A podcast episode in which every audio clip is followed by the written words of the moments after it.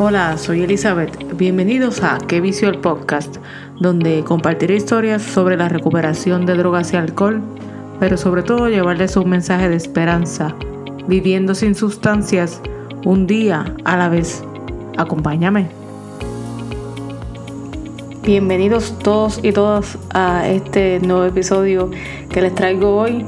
Antes de comenzar con el episodio, quiero felicitar a mi tía Daniela, a mi gran amiga Karen que llegó al cuarto piso. Felicidades a ambas en su cumpleaños. Que Dios les conceda los sueños de su corazón y que gocen de mucha salud. Bienvenidos a todos nuevamente a este episodio, el cual decidí llamarlo Reenfocando mi mentalidad.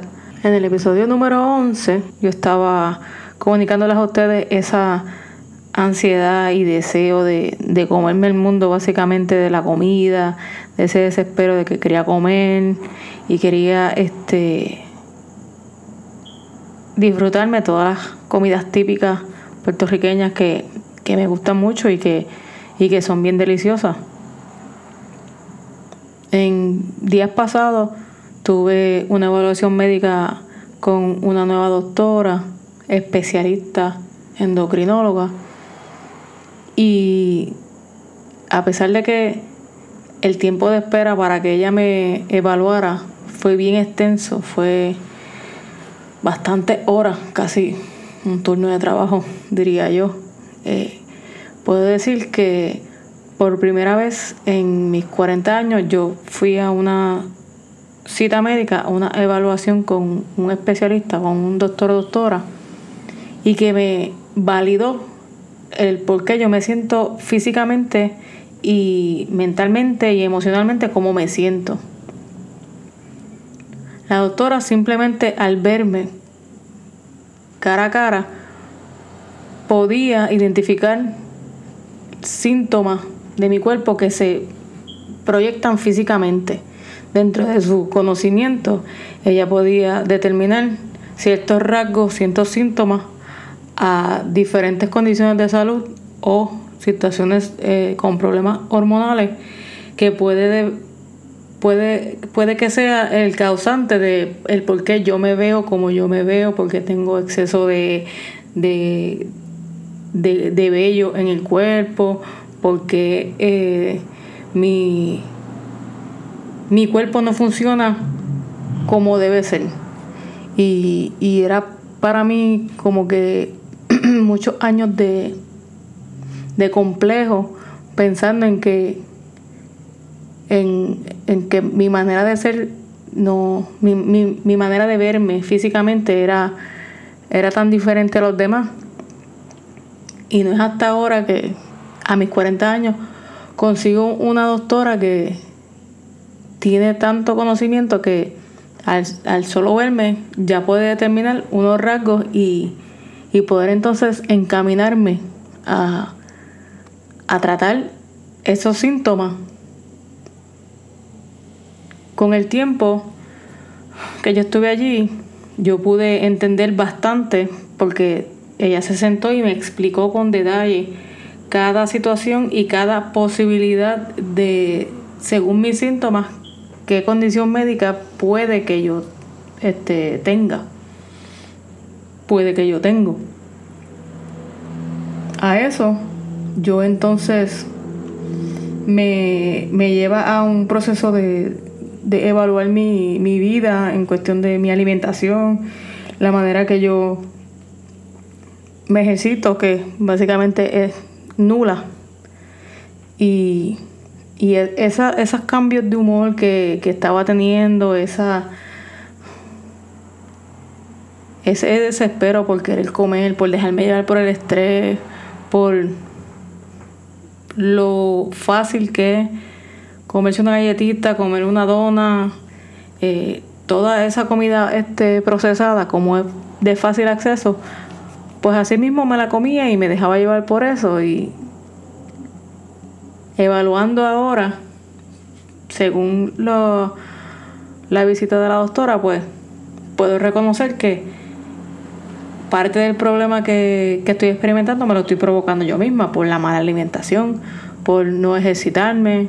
Y entonces mi cuerpo estaba pasando por un proceso de inflamación que no me motivaba a, a moverme, a hacer ejercicio, porque consumía mucha azúcar durante el día, mucha comida procesada durante el día. Venía entonces, me, me daba el crash de, de tanta azúcar que comía. Y entonces, pues, para compensar, pues tengo que tomar café. Y entonces el café me lo tomo muy tarde durante el día. Y pues ya entonces, sin darme cuenta, estaba afectando el ciclo del sueño. Eso a su vez, estoy, eh, no estoy cooperando con la tiroide que tengo, que es una tiroide que tiene un funcionamiento más lento, que por eso tomo medicamentos, por eso visité esa este, especialista para poder evaluar y tener una mejor perspectiva de qué es lo que está pasando con mi cuerpo. Ahora que tengo 40 años, las cosas no funcionan igual que cuando tenía 20. Pero aún así yo me pongo a pensar en retrospección como que de hace muchos años mi cuerpo ha funcionado de la misma manera. Que ahora es más evidente el, el cambio por, por los issues hormonales. hormonales. Es, más evidente. Pero sigo evaluando y sigo pensando en los momentos que mi cuerpo ha estado en mejor salud, ha sido los momentos en los que me alimento de la manera correcta, en los que me ejercito, en los que cuido qué, qué bebidas tomo, el consumir agua es, vital. Buscar la manera de mitigar el estrés, trabajar con eso. Y ya en estos 17 meses, casi 18 meses en sobriedad, tengo ya una rutina, la cual no es perfecta, pero es una rutina que me, me lleva a, a reconectar con el propósito principal de mi vida. Es yo quiero ser mejor persona. Y ser mejor persona para mí es mantenerme en salud y guiarme por las personas que saben, los expertos, los especialistas. Y así seguiré trabajándolo. Y al principio es como que difícil pensar, pero en diciembre, el primero de diciembre, yo me voy a poner con inventos de qué como, qué no como. Pues mira, así, así mismo. Porque es que no hay fecha. Es como con el alcohol. Tú no te levantas un día y no, este es el día que voy a dejar de tomar. Tú lo dejas en el momento que, que te toca. Y pues, me tocó el evaluarme y decir, mira, no, no yo, yo, yo sé que si yo me cuido como tengo que cuidarme, yo voy a ver los beneficios y los beneficios los estoy viendo en dos, tres días, a ese nivel de, de, de rápido en cuestión de la el cambio de la mentalidad. Yo cambié mi mentalidad, trabajo día a día para eso, igual que con la sobriedad. Es un proceso, no es perfecto, es progreso, busco el progreso. Y entonces, lo más difícil al momento que estoy experimentando y es igual como cuando comencé con la sobriedad es el decir que no. El decir que no a ese dulcecito que me gusta, decir que no a cosas que ni siquiera, a, dulces que me, que me, están regalando que yo no tengo que, que pagar. Todo. O sea, en estos días ha sido el, los días que más cosas me han ofrecido gratis que no tengo ni siquiera que pagar, pero el precio que voy a pagar si lo consumo eh, eh, es carísimo porque estoy jugando con mi salud. Y ahora que vienen todos estos alimentos ricos que, que, que quiero degustar, pues tengo que hacerlo con conciencia.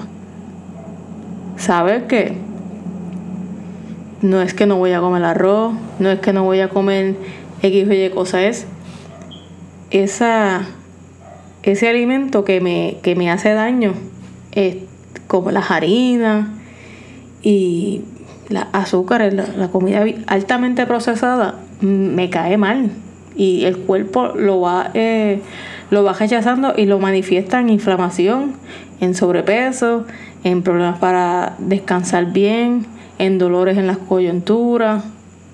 El cuerpo me da las señales, pero yo me hago de la vista larga y no, que no, no está pasando nada, no, no pasa nada. Entonces luego vienen los dolores de espalda, el desánimo y obviamente ya yo sé y reconozco que mi cuerpo tiene unos problemas hormonales que los voy a trabajar. Pero mientras entro en el tratamiento con la doctora y la decisión que se tenga que tomar con respecto a eso, yo voy a trabajar en lo que yo tengo el control, que que, que yo que yo consumo, qué alimentos yo ingiero. El agua, el agua es vital. Los jugos, los jugos tienen mucho azúcar. O sea, es reconocer que, que yo merezco algo mejor. Y vienen fechas bien importantes y salidas bien importantes y comelatas que van a ver, que me van a seguir invitando y, y que voy a asistir en la medida que pueda y compartir, pero con conciencia de, de no excederme y de saber que tengo que tener el balance de mantener la actividad física, consumir agua. Y es un proceso de reenfoque y, y de reaprendizaje, porque son cosas que por años las apliqué y funcionan. Entonces, ahora voy a necesitar una ayuda adicional para poder eh, lograrlo, pero yo tengo que poner de mi parte. Y si yo no pongo de mi parte, no va a haber tratamiento que, que valga para ver el cambio eh, eh, que yo merezco. Y les quiero compartir algo que escribí en mi journal con relación a este nuevo proceso que estoy trabajando ahora. No es que nunca más voy a consumir esas cosas, o sea, el dulce. Pero sé que hacerme responsable de mi salud conlleva decir no a muchas cosas en el con el beneficio de decirme sí a mi salud, sí a mi buen descanso, sí a verme mejor físicamente, sí a menos dolores y achaques, sí a tener mejor humor, sí a volver a encontrarme a mí misma. Esa Eli que disfrutaba de ejercitarse, vacilar con los workouts y aceptar que mi cuerpo ha cambiado y necesita unos cuidados más detallados que cuando era adolescente y yendo a años más cercanos, hace cinco años atrás, cuando mi enfoque era superarme día a día y alcanzar buenas cosas con el ejercicio. Aunque yo digo todo esto, sé que cada cambio toma tiempo y que no debo abrumarme con volver al pasado, sino enfocarme en la buena salud. Nadie más lo hará por mí. Soy yo quien es la responsable de mi salud para que mejore siguiendo las indicaciones médicas y aceptar que mi mentalidad debe cambiar para que mi cuerpo cambie también. Me llena de emoción saber que estoy día a día trabajando en el proyecto más importante de mi vida. Yo misma. Mejor salud, mejor actitud, mejor ánimo, mejor calidad de vida. No soy la misma persona que hace un año. No soy la misma persona que ayer. Soy mejor buscando el balance detrás del progreso y no la perfección. Gracias infinita a ti que te quedaste hasta el final y escuchaste el episodio completo. Gracias a todas las personas que se acercan y me dan ánimo, me dan palabras de aliento, me apoyan y me motivan a continuar con este proyecto, el cual comenzó en septiembre de este año y de veras que me sorprendo del el impacto que he tenido con con el ser vulnerable, porque compartir mi historia de sobriedad, de recuperación, es un acto completamente de vulnerabilidad, de reconocer mi valor como persona, como ser humano, que todas las cualidades que yo tengo, todo lo que yo valgo y todos los talentos que tengo, gracias a Dios, para poder entonces continuar y llevando, llevando el mensaje de, la sobriedad, de que la recuperación es posible, Espero que este episodio haya sido de su agrado. Quiero saber de ustedes, qué temas quieren que hable. Si quieres compartir tu historia, la invitación a mi podcast está abierta. Como dice el refrán, si estás en recuperación, ya no tienes un secreto que puede hacerte daño. Tienes una historia que puede salvar a muchos. Y recuerda que todos tenemos una historia que contar. Hasta la próxima. ¡Qué vicio!